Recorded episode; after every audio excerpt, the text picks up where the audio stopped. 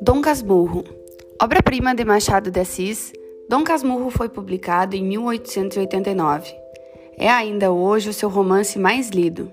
Escrito na primeira pessoa em tom confidencial, serviu para que livremente pudesse Machado de Assis deixar muito de si, do seu temperamento, de sua visão pessimista e ao mesmo tempo irônica do mundo. Capitulina, ou carinhosamente Capitu, é a figura central dessa história que, passa, que se passa no Rio de Janeiro, de meados do século XIX. Afirmar como era Capitu seria uma temeridade se não se fizer por etapas. Ela aparece no romance, que é uma narrativa retrospectiva, ainda criança, alegre, despreocupada, de olhos sonhadores.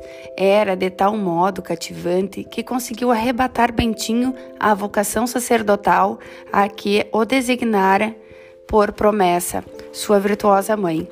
Morava na rua, mata cavalos, vizinho do menino rico deslumbrado com a sua beleza e graça. Namoravam os dois às escondidas e trocavam beijinhos e confidências por sobre o um muro que separava os quintais de suas casas. Na opinião de José Dias, agregado e amigo da casa de Bentinho, ela era uma desmiolada e vivia doida por fisgar algum peralta para marido.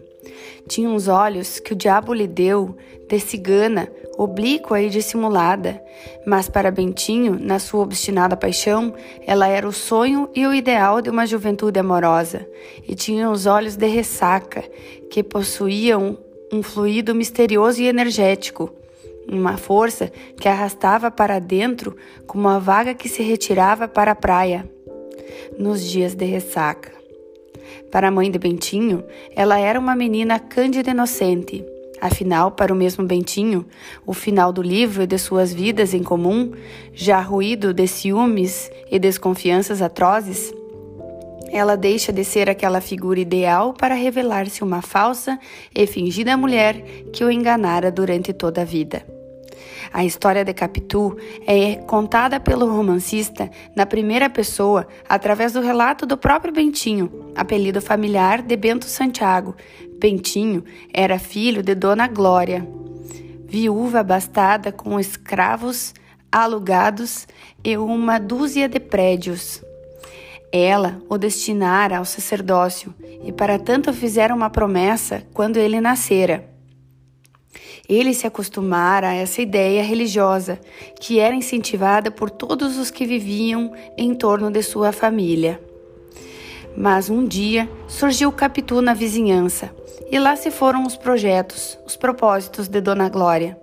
Bentinho apaixonou-se pela menina e viveram os dois, nesses primeiros anos, um belo e inocente idílio encontros furtivos, enlevos de crianças, beijinhos, abraços, tudo isso foi pouco a pouco se transformando no amor, que os fez jurar um dia não se casaram jamais a não ser um com o outro.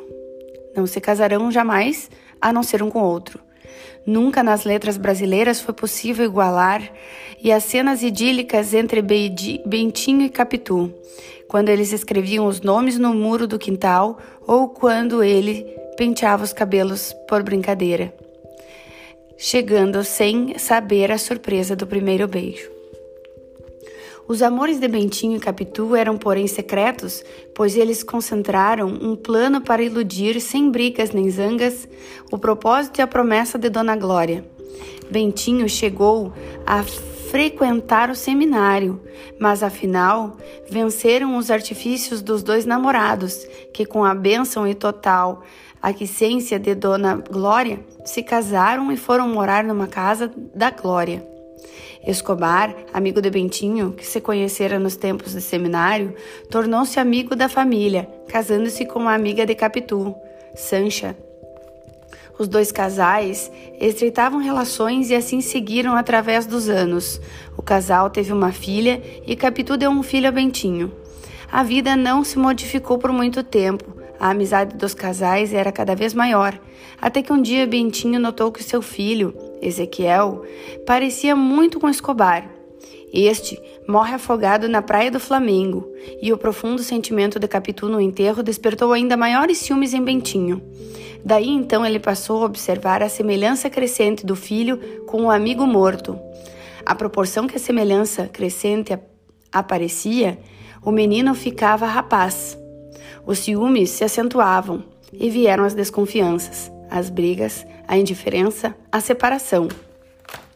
Bentinho decide suicidar-se e, num momento de loucura, pensa mesmo em matar o filho, mas desiste e de um, e de um outro intento e de um outro intento desiste.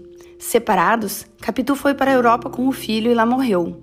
O filho voltou ao Brasil e morreu de febre, e Bentinho, viúvo, destruiu a casa de mata-cavalos, fez construir um no engenho novo, uma outra, em tudo cópia fiel daquela em que vivera o seu idílio da infância, e lá passou seus últimos dias, seus últimos anos, dias solitário.